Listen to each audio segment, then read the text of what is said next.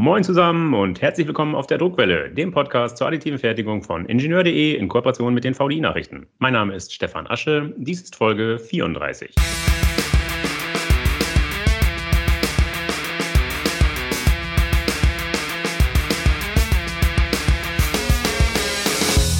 Heute wollen wir uns mal wieder einem neuen Druckmaterial widmen, einem, das wir hier auf der Druckwelle bisher noch nicht behandelt haben. Glas. Glas ist ein toller Werkstoff. Er ist nämlich resistent gegenüber Chemikalien, er ist hitzebeständig, kratzfest und obendrein leicht zu recyceln. Alleine mit diesen Eigenschaften ist er schon etlichen Kunststoffen in allen Belangen überlegen. Übrigens auch beim Preis. Zumindest die Rohstoffe zur Herstellung von Glas sind günstiger als die zur Herstellung von Kunststoffen. Trotzdem begegnen uns im Alltag überall Kunststoffe, selbst dort, wo man Glas vermuten könnte, etwa in Kameraoptiken von Smartphones. Stellt sich die Frage, woran liegt das? Die Antwort, das Formen, also das Informbringen von Kunststoff ist ungleich einfacher und dadurch billiger als das von Glas. Jedenfalls bisher. Mein heutiger Gast will das ändern. Ich freue mich begrüßen zu dürfen Dr. Frederik Kotz-Helmer, er ist Mitgründer und wissenschaftlicher Leiter des Freiburger Unternehmens Glassomer. Hallo, Herr Dr. Kotz-Helmer. Stellen Sie sich bitte selbst zunächst kurz vor. Hallo, guten Morgen. Mein Name ist Frederik Kotz-Helmer. Ich bin äh, 34 Jahre alt. Ich habe äh, Maschinenbau in Karlsruhe studiert, habe mich dann im Bereich der Materialwissenschaften promoviert und habe in meiner Promotion die Glasomer-Technologie entwickelt und mich dann am Ende meiner Promotion 2018 entschlossen, mit der Dorothea und dem Bastian zusammen die Klasomer zu gründen. Bin jetzt einer von drei Geschäftsführern in der Klasomer und bin vor allem so immer für die Technologie zuständig. Okay, bevor wir in diese Technologie, in den 3D-Druck von Glas einsteigen, lassen Sie uns anfangen mit einem Blick in die alte Welt. Mhm. Erklären Sie den Hörern doch bitte mal, wie wird denn Glas bisher hergestellt? Beispielsweise anhand eines auf der einen Seite rustikalen Bierglases und mhm. auf der anderen Seite anhand eines filigranen Lab-on-a-Chips, also eines mhm. feinen mikrofluidischen Systems. Ja, das sind zwei sehr, sehr unterschiedliche Welten. Also mal so ein klassisches Bierglas oder auch eine Bierflasche. Das wird wirklich noch, wie man es vielleicht kennt, mit Überschmelzprozesse bei hohen Temperaturen anschließend geblasen. Meist natürlich alles hochautomatisiert. Ähm, aber immer recht hohe Temperatur. Ähm, und so ein klassisches Lab-on-a-Chip-System, wo man ja sehr feine Kanalstrukturen und teilweise im Bereich 100 Mikrometer äh, enthalten hat, das wird meistens über irgendeine Art von Ätzprozess hergestellt. Äh, mhm. Zum Beispiel nasschemisches Ätzen mit Flusssäure. Okay, wobei ist jetzt jeweils das Problem? Mhm. Also beim, beim Schmelzen, klar, es ja schon ein bisschen angesprochen, braucht ziemlich viel Energie. Man äh, arbeitet bei sehr, sehr hohen Temperaturen. Ähm, das schränkt aber natürlich auch die Formgebung sehr, sehr stark ein. Also wenn man jetzt ein hochpräzises Bauteil herstellen möchte, dann kann man meistens nicht mehr auf einen klassischen Schleifprozess zurückgreifen. Also das fängt schon sehr früh an. Also selbst klassische Optiken zum Beispiel, wie man sie in Kameras kennt, die werden dann meistens geschliffen, poliert, sehr aufwendig, nachträglich. Mhm. Ähm, das hat auch die Designfreiheit ist sehr stark eingeschränkt. Ähm, wenn man jetzt sehr, sehr kleine Strukturen herstellen möchte, ähm, wie gesagt, diese Ätzprozesse, die sind auch hochgradig gefährlich. Also man greift da auf Flusssäure, das ist, glaube ich, eine der gefährlichsten Chemikalien, die man so verwenden kann. Und zudem ähm, ist man auch hier sehr stark eingeschränkt in der Designfreiheit, weil man natürlich immer nur in eine Richtung ätzen kann. Ja? Also man bringt da im Endeffekt eine Maske auf ein, auf ein Glassubstrat auf und ätzt dann die freien Stellen nach unten durch. Okay. Gut, dann kommen wir zu Ihrer Technologie, zur Glasomer-Technologie. Erläutern Sie mal kurz, wie stellen denn Sie Gläser her? Mhm. Wir haben uns Gedanken gemacht, ob man nicht irgendwie Gläser in Form bringen kann, wie es bislang nur mit Kunststoffen möglich war. Also mit Verfahren wie dem Spritzguss, wenn es in der hohen Skala ist, oder aber auch sagen wir mal, mittels 3D-Druckverfahren, Mhm. Und dazu haben wir eine neue Technologie entwickelt, das ist die sogenannte Glasomer-Technologie. Da haben wir auch neue Materialien äh, entwickelt, die haben wir die Glasomere getauft. Das ist im Endeffekt eine Mischung aus einer sehr, sehr hohen Menge an Glas-Nanopulver in einer Kunststoffbindermatrix. Ähm, diese kann man jetzt wie einen klassischen Kunststoff verarbeiten. Die gibt es als Flüssigkeiten Die können dann beispielsweise mittels klassischer Stereolithografie ausgehärtet werden mit UV-Licht, klassisch Schicht für Schicht. Ähm, die gibt es jetzt aber seit kurzem, seit letztem Jahr auch als Granulate, klassischer Thermoplast, den man dann bei 130 Grad eben schon aufschmelzen kann mittels, äh, mittels klassischer Spritzgusstechnologie ähm, verspritzen kann. Daraus erhält man dann einen sogenannten Grünkörper. Der Binder wird anschließend entfernt in einem sogenannten Entbinderungsschritt. Dann hat man nur noch diese Glaspartikel und diese werden anschließend verdichtet zu voller Dichte in einem sogenannten Sinterprozess und man erhält am Schluss ein hochtransparentes Quarzglas. Okay, damit haben Sie meine nächste Frage schon beantwortet. Bevor wir auf die Details des additiven Fertigungsprozesses mhm. eingehen, wäre meine Frage jetzt gewesen, was für eine Art Glas das dann ist. Ist es ein Bierglas, klassisch, oder ist es eine besondere Form von Glas? Genau, wir haben jetzt mal mit den hochreinen Gläsern angefangen, also der, der höchsten Reinheit der Silikatgläser, das sind Quarzgläser, die bestehen aus 99,99 beliebig viel äh, hoher Reinheit ähm, SiO2, Siliziumdioxid. Wenn man das jetzt mit einem klassischen Bierglas vergleicht, das besteht meistens so 70 Prozent Siliziumdioxid und einer sehr, sehr hohen Menge an Verunreinigungen die, das ist auch ein bisschen geschichtlich gewachsen, um natürlich ähm, die, die Schmelztemperaturen zu senken. Menschen vor 5000 Jahren hatten ja noch keine Öfen, die auf 2000 Grad erhitzt werden können. Das sind so die Temperaturen, wo normalerweise Quarzgläser geschmolzen werden. Jetzt haben Sie zwei verschiedene Fertigungswege skizziert, einmal per Spritzguss, einmal additive Fertigung. Mhm. In beiden Fällen, wenn ich Sie richtig verstanden habe, folgt nach dem eigentlichen Informbringen noch eine Wärmebehandlung. Mhm. Bevor wir darauf eingehen, nächste Frage. Ist dann nach dieser Wärmebehandlung mhm. das entstehende Produkt, das Glas, von normalem Quarzglas nicht mehr zu unterscheiden? Genau, also das haben wir auch in, sehr intensiv untersucht und auch äh, publiziert. Ähm, was man am Schluss bekommt, ist 100 Prozent ein hochreines Quarzglas. Also sowohl chemisch, was die chemische Resistenz angeht, was die mechanischen Eigenschaften angeht, jetzt viel um die Härte, die Biegefestigkeit, bis hin äh, zu optischen Eigenschaften natürlich. Also wir haben gleichen Brechungsindex, gleiche hohe Transmission im UV-Bereich, im sichtbaren Bereich, im Infrarotbereich. Ähm, das, was am Schluss rauskommt, ist kein Hybridmaterial mehr. Das ist wirklich 100% Quarzglas, was es auch für viele Kunden sehr charmant macht, weil das Produkt, das hinten rauskommt, kennt man halt schon. ich, offen gesagt, ich finde es unglaublich. Sie nehmen eine Kunststoffmatrix, füllen, wie Sie es erklärt haben, Nanopartikel von Glas ein und am Ende entsteht reines Quarzglas mit all den Eigenschaften, die Sie gerade genannt haben. Mhm wirft für mich die Frage auf, woraus besteht Ihr Wundermaterial? Woraus bestehen die Glasomere? Können Sie bitte genau. im Detail nochmal erklären? Genau. Also was wir gefunden haben, wir haben sehr, sehr kleine Glas-Nanopartikel. Ähm, das ist jetzt auch kein Hightech-Produkt. Diese Partikel, die fallen als, als Abfallprodukt in der Glasfaserherstellung an, die werden als Dickungsmittel in Cremes eingesetzt und in Zahnpastas. Mhm.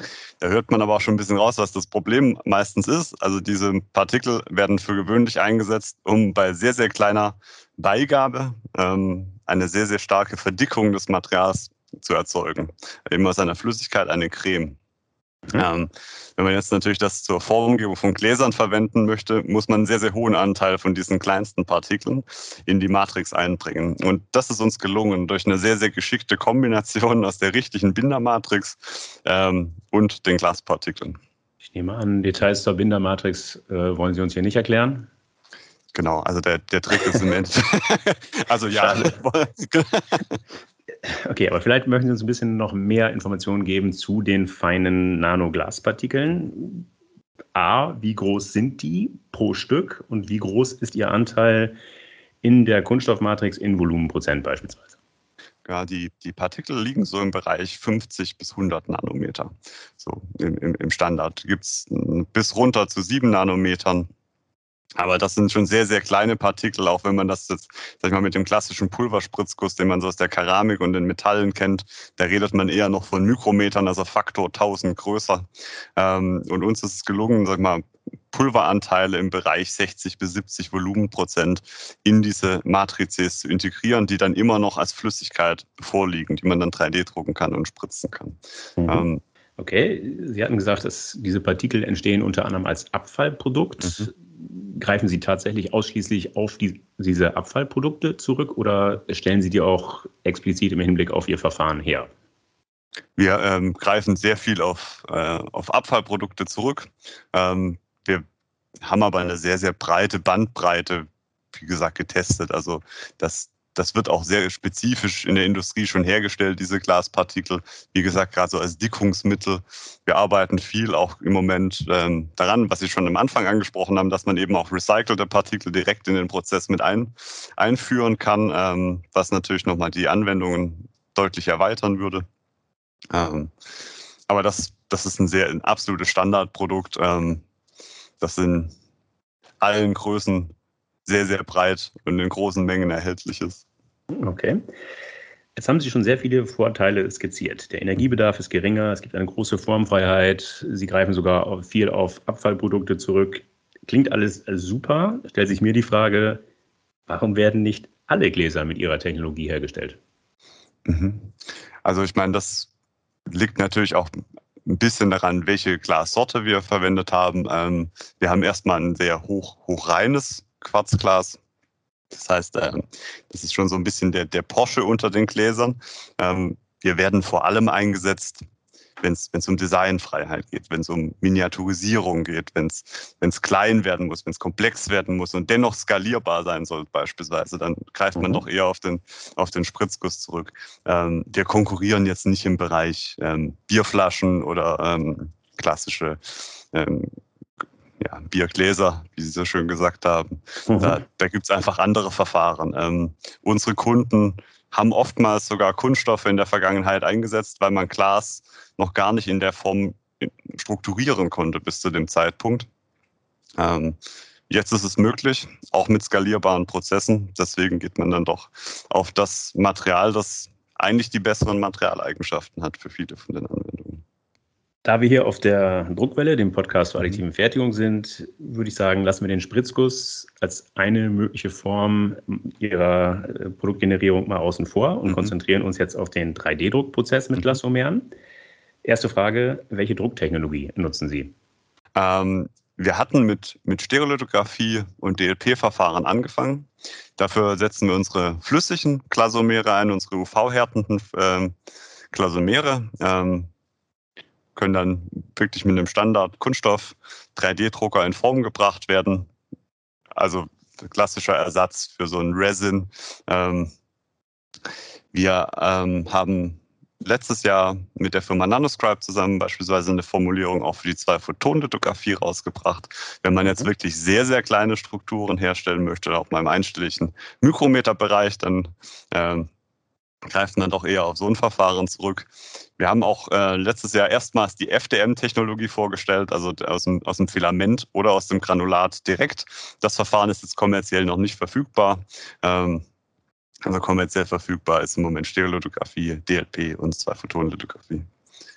Aber Sie sagen, in der Entwicklung ist auch ein Filament. Mhm. Filamentdrucker kann man mittlerweile ja, in jedem Discounter kaufen oder mhm. regelmäßig auch beim Discounter kaufen.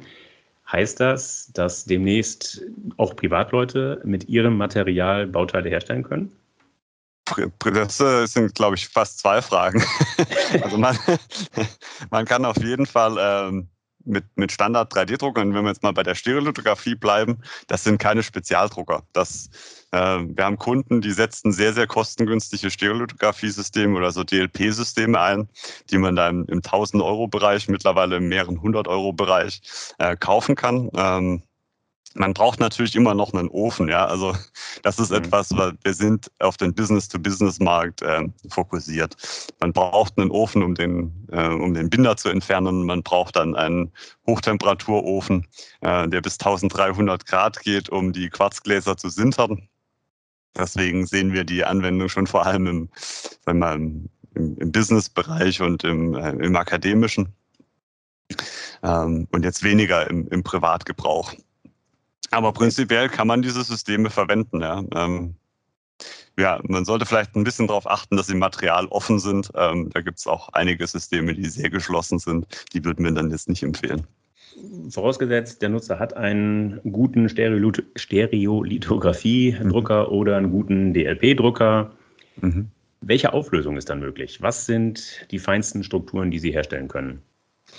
Mit Stereolithografie, diese Drucksysteme haben mittlerweile meistens so eine, so eine Pixelauflösung ähm, von so 50 Mikrometern. Dann liegt die Auflösung, sag ich mal, der realen Komponente, wie auch bei den Kunststoffen, meistens irgendwo so bei plus minus 200 Mikrometer. Ähm, wenn es jetzt deutlich kleiner werden soll, dann gibt es Mikrostereolithografie-Systeme. Da kommt man dann auch schon mal in den einstelligen Mikrometer-Bereich runter. Oder eben die Zwei-Photon-Lithografie. Da kriegt man dann sehr, sehr hohe Auflösungen und auch sehr, sehr gute Oberflächenqualitäten realisiert. Mhm. Wir sprachen eingangs von Lab-on-a-Chips, also mikrofluidischen Systemen. Mhm. Die haben winzig kleine Kanäle. Mhm. Wie stellen Sie die mit Ihrem Verfahren her? Wie kann ich einen Kanal abdecken, ohne dass der Kanal äh, ja wieder vollläuft? Mhm. Also wenn es in die größere Stückzahl geht, machen wir das mit Spritzguss. Ähm, da wird dann im Endeffekt der offene Kanal einmal gespritzt und das Deckelsubstrat wird dann beispielsweise extrudiert oder ähm, auch mittels Spritzguss ähm, hergestellt und dann laminieren wir den offenen Kanal mhm. im Kunststoffzustand. Das heißt, das ist ein großer Vorteil ähm, im Vergleich zur klassischen Glastechnologie, wo sowas bei hohen Temperaturen stattfinden muss. Das muss immer im Reinraum gemacht werden. Ähm, da gibt es dann so Verfahren wie das Fusion Bonding, das findet bei 1000 Grad statt. Das können wir bei 100 Grad Macht durchführen, indem wir es im Kunststoffzustand laminieren und anschließend ähm, im Ofen die Umwandlung passiert. Das heißt, das Bauteil weiß nachher auch nicht mehr, dass da mal eine Grenzfläche war. Ähm, wir haben noch ein Verfahren entwickelt, das haben wir Sacrificial Template Replikation genannt. Das ist, wenn man jetzt wirklich verrückteste dreidimensionale Kanäle äh, auch bis in den einstelligen Mikrometerbereich in Quarzglas herstellen möchte. Da haben wir beispielsweise mit einer Zwei-Photon-Lithografie ein Kunststofftemplat gedruckt. Dieses wurde in die Klasomermaterialien eingebettet. Und während der Entbinderung wird jetzt nicht nur der Binder entfernt, sondern auch dieses Kunststofftemplat. Mhm. Und nach dem Sintern enthält man dann die inverse Struktur ähm, in Quarzglas, was es erstmals möglich macht, wirklich völlig frei dreidimensionale Mikrometerkanäle äh, in Quarzglas herzustellen. Bevor wir den Ofen einschalten, bevor gesintert wird, haben wir ja die, Sie haben es gesagt, die sogenannten Grünteile. Mhm. Kann man die mechanisch nachbearbeiten? Wenn ja, wie und womit? Ja, genau. Die verhalten sich so ein bisschen wie in so ein Stück Plexiglas. Ähm, und wir haben fast alles getestet, glaube ich, was das Maschinenbauerherz begehrt. Ähm, von, von der, wir haben die Materialien schon auf die Fräsmaschine gespannt, auf die Drehmaschine gebohrt, ähm, mit dem Laser bearbeitet, äh, mittels Prägeverfahren strukturiert. Äh, das geht okay. alles mit klassischer, klassisch Kunststofftechnik. Äh, kann man sehr einfach nachbearbeiten. Eine Klasse mehr Mitarbeiterin hatte die Materialien auch mit dem Messer mal geschnitzt. Das heißt, man kann damit auch Kunst machen, wenn man künstlerisch oh. begabt ist. okay. Ähm. Das heißt, diese Grünteile sind durchaus mechanisch schon belastbar. Sie zerfallen nicht sofort, wenn ich sie aus dem Drucker nehme. Absolut. Das ist ein sehr, sehr großer Vorteil. Genau. Ja. Die sind sehr, sehr stark belastbar. Die können Sie wie ein Kunststoff bearbeiten, die können Sie bohren. Da muss man auch nicht besonders aufpassen. Also das ist was anderes, wie wenn man jetzt einen Glaskörper bohren würde oder mhm. ähm, wo man dann schon Spezialequipment benötigt. Okay. Dann kommen wir zum Sintern. Mhm. Auf welche Temperaturen stelle ich den Ofen ein? Bei den hochreinen Quarzgläsern ähm, auf 1300 Grad.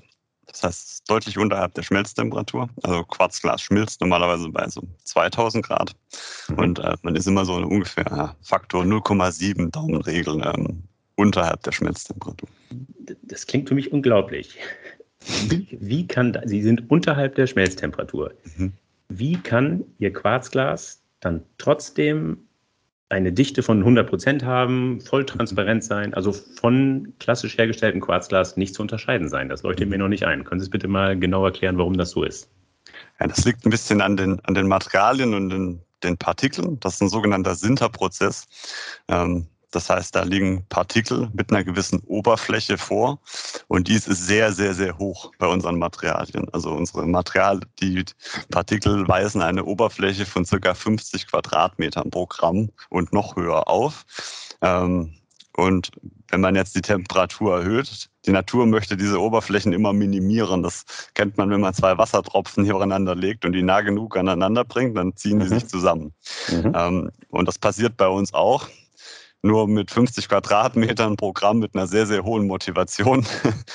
wenn man jetzt diese Temperatur hoch genug fährt, dann fangen diese Partikel an, erst solche sogenannte Hälse auszubilden und ziehen sich dann zusammen. Und durch das, dass, dass, die, ähm, dass wir diesen Füllgrad so hoch haben und diese Oberflächen so groß sind, erreichen wir auch wirklich hundertprozentige Dichte was ein großer Unterschied zur Keramik oder zu den Metallen ist, wo man meistens dann irgendwo bei 99,x oder sogar noch weit drunter landet. Ähm, und wir brauchen einfach diese hundertprozentige Dichte, weil bei uns wäre 99,x Prozent wäre halt ein Milchglas, das ein bisschen so aussieht wie so eine Bade, ähm, Badezimmertür. Okay. Jetzt haben Sie es gesagt, die kleinen Partikel, die ziehen sich zusammen. Das heißt, während des Sinterprozesses schrumpft das Bauteil, richtig? Genau. Ja. Schrumpft es in alle Richtungen gleich? Genau, ja, die, der Schrumpf ist isotrop. Ähm, den kann man sehr, sehr genau berechnen in Abhängigkeit des Pulverfüllgrads. Das liegt einfach daran, dass unsere Partikel perfekt sphärisch sind, ähm, die wir dafür einsetzen. Mhm. Das heißt, es gibt keine Ausrichtung der Partikel während der Prozessierung. Okay, das heißt, Sie machen, wenn Sie ein Produkt erzeugen wollen mit, was weiß ich, einer Breite von 30 μ dann und einer Höhe von 30 μ, dann geben Sie einfach einen Aufschlag in beide Richtungen auf und am Ende kommt genau das raus, was ich haben will. Genau. Im 3D-Druck ist es wirklich ganz einfach. Da wird einfach das CAD-Modell dann um diesen Faktor größer skaliert. Meistens sind so circa irgendwo zwischen 15 bis 20 Prozent, je nachdem, wie viel, wie hoch der Füllgrad ist. Ähm, im, Im Spritzguss wird eben die Form einmalig dann größer direkt ähm, hergestellt. Okay, lassen wir uns mal kurz über Geld reden. Was kosten mhm. denn Ihre Wundermaterialien, die Glasomere? Ähm, wir sind klassisch ein Glaskomponentenhersteller. Das heißt, unsere Produkte sind eigentlich die, die Glasbauteile hinten raus. Es gibt eine einzige Ausnahme, das sind die, ähm, die Stereolithografie-Materialien. Ähm, die verkaufen wir für Forschungszwecke. Da liegt dann der Preis äh, bei 750 Euro für 500 Gramm.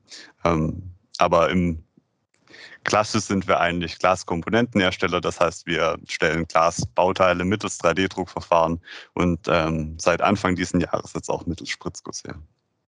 Okay, das heißt, die Kunden geben Ihnen was für Dateien? Sind das klassisch 3D-Druckdateien, CAD-Dateien? Was bekommen Sie von den Kunden? Genau, also im 3D-Druckbereich ähm, kriegen wir CAD-Dateien, meistens STL-Files mhm. ähm, und ähm, dann bekommen die Kunden die fertigen Glasbauteile zurück. Im Spritzgussbereich dreht man meistens ein paar Iterationen mehr. Da wird ja erstmal noch ein Formwerkzeug gebaut. Ähm, da bekommen wir meistens technische Zeichnungen. Da sind auch, ähm, sagen wir, die Toleranzen meistens etwas enger. Klar. Können Sie uns Kunden verraten? Ähm, ich kann ein bisschen was zur, zur Bandbreite sagen. Ähm, Gerne sag mal, wo die, wo die Kunden herkommen. Ich sage mal, ein sehr, sehr großer Schwerpunkt, gerade in der Replikation, liegt natürlich im Bereich der Optik. Ähm, das sind kleinste Linsenelemente, wo man einfach mit, mit Schleifprozessen nicht mehr hinkommt. Die von Ihnen angesprochenen Lab-on-a-Chip-Systeme sind ein weiterer Markt, ähm, in, dem wir, in dem wir tätig sind. Das geht aber sehr breit. Also wir, wir merken schon, dass auch ähm, das kommt aus dem Automotive-Bereich teilweise, das kommt aus dem Schmuckbereich. Ähm, das kommt aber auch, wenn wir jetzt über 3D-Druck hier sprechen, oftmals im, aus dem Class Prototyping, wo es im Moment gar nicht so viele Möglichkeiten gibt. Also wir haben unglaubliche Mengen an Parfumflaschen, Containerflaschen 3D gedruckt in den, in den letzten zwei Jahren. Ähm, wo es einfach sehr wenig Möglichkeiten gibt, in geringen Stückzahlen überhaupt mal Glasbauteile auf den Tisch zu stellen. Ähm, das, das ist eine sehr, sehr große Bandbreite. Aber man muss schon sagen, ein großer Schwerpunkt ist im Hightech-Bereich, äh, wie, wie, gesagt, Optiken und äh, Fluidikbauteile. Das heißt, wir sprechen aber tendenziell grundsätzlich von eher kleinen Losgrößen, richtig? Genau, bis, bis letztes Jahr ja. Ähm, das ähm, bis dahin haben wir vor allem mittels 3D-Druck hergestellt und da haben wir auch gesagt, wir machen nicht mehr wie 1000 Bauteile ungefähr. Es kommt ein bisschen auf die Komplexität drauf an. Ähm, Das war auch ein bisschen die, der Kerntreiber für die Spritzgusstechnologie, wo teilweise die Stückzahlen natürlich sehr, sehr viel größer sind. Ähm, und ähm, das bauen wir jetzt gerade auf, sind jetzt im Dezember umgezogen. Ähm, erstmal in größere Produktionsräume, haben jetzt große Produktionshallen hier in Freiburg ähm, und bauen jetzt die Spritzgusstechnologie hier aus und dann werden auch die Losgrößen natürlich deutlich größer werden. In diesen Produktionshallen, was steht da drin? Wie viele Spritzgießmaschinen, wie viele 3D-Drucker haben Sie? Im Moment steht da vor allem eine riesengroße Baustelle. ähm, aber ähm, wir haben, ähm, der, der 3D-Druckpark ist groß. Wir haben ähm, zehn, zehn unterschiedliche Stereolithografie, 3D-Drucker bei uns ähm, im, im Haus. Das ist noch in der, in der alten Produktionsstätte. Ähm, der Spritzguss wird jetzt erst aufgebaut. Wie gesagt, die Maschinen kommen im Laufe des Jahres. Ähm, mhm. Und ähm, ja, geht Stück für Stück voran. Ja, gibt es Wettbewerber für Ihre Technologie? Für die Technologie, da sind wir sehr einzigartig. Ähm, wir haben die Technologie auch sehr, sehr breit patentiert. Ähm, wir haben aber natürlich, wir konkurrieren natürlich mit der klassischen Glasherstellung. Ähm, wir konkurrieren auch teilweise und wir merken auch, dass wir da konkurrenzfähig werden mit der Kunststoffherstellung, wo eben heutzutage äh, Kunststoffbauteile eingesetzt werden, man aber eigentlich lieber ein Glasbauteil hätte. Ja. Zum Beispiel mhm. die Smartphone-Linsen, die Sie angesprochen haben. Keiner käme auf die Idee, eine klassische Kameraoptik aus, aus einer Kunststofflinse herzustellen. Man macht es nur, weil man einfach die Skalierung derzeit nicht äh, realisieren kann mit klassischer Glastechnologie. Und da konkurrieren wir natürlich mit einem, mit einem sehr breiten Feld, aber technologisch äh, sind wir sehr einzigartig. Okay, da öffnen sich aber große Geschäftsmöglichkeiten, wenn ich das richtig verstanden habe, wenn Sie an vielen Stellen Kunststoff durch Glas ersetzen. Ja, großer Markt. Wo steht das Unternehmen Glasomer in fünf Jahren?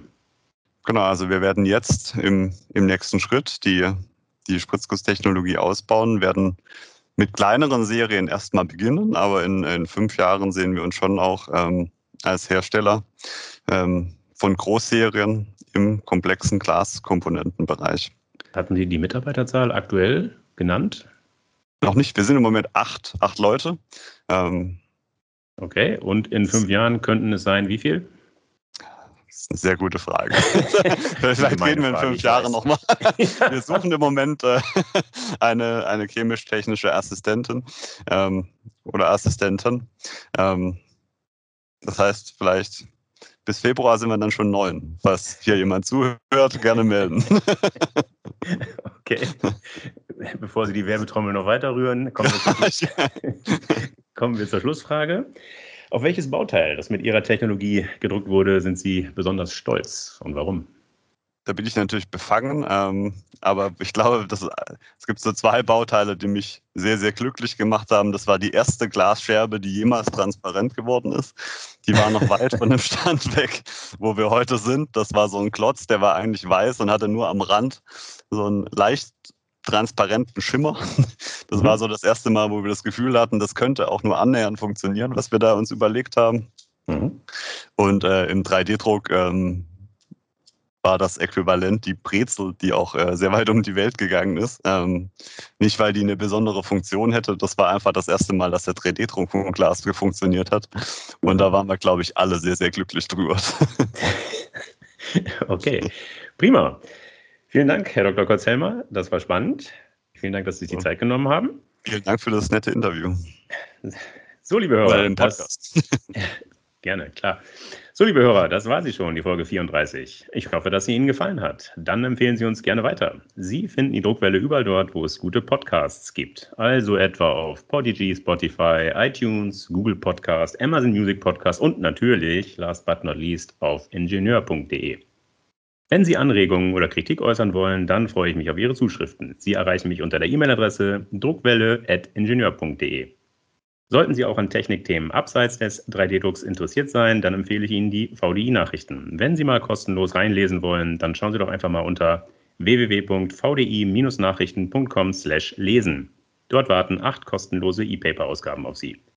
Das war's für heute. Bleibt mir noch zu sagen, auf Wiederhören, munter bleiben und tschüss.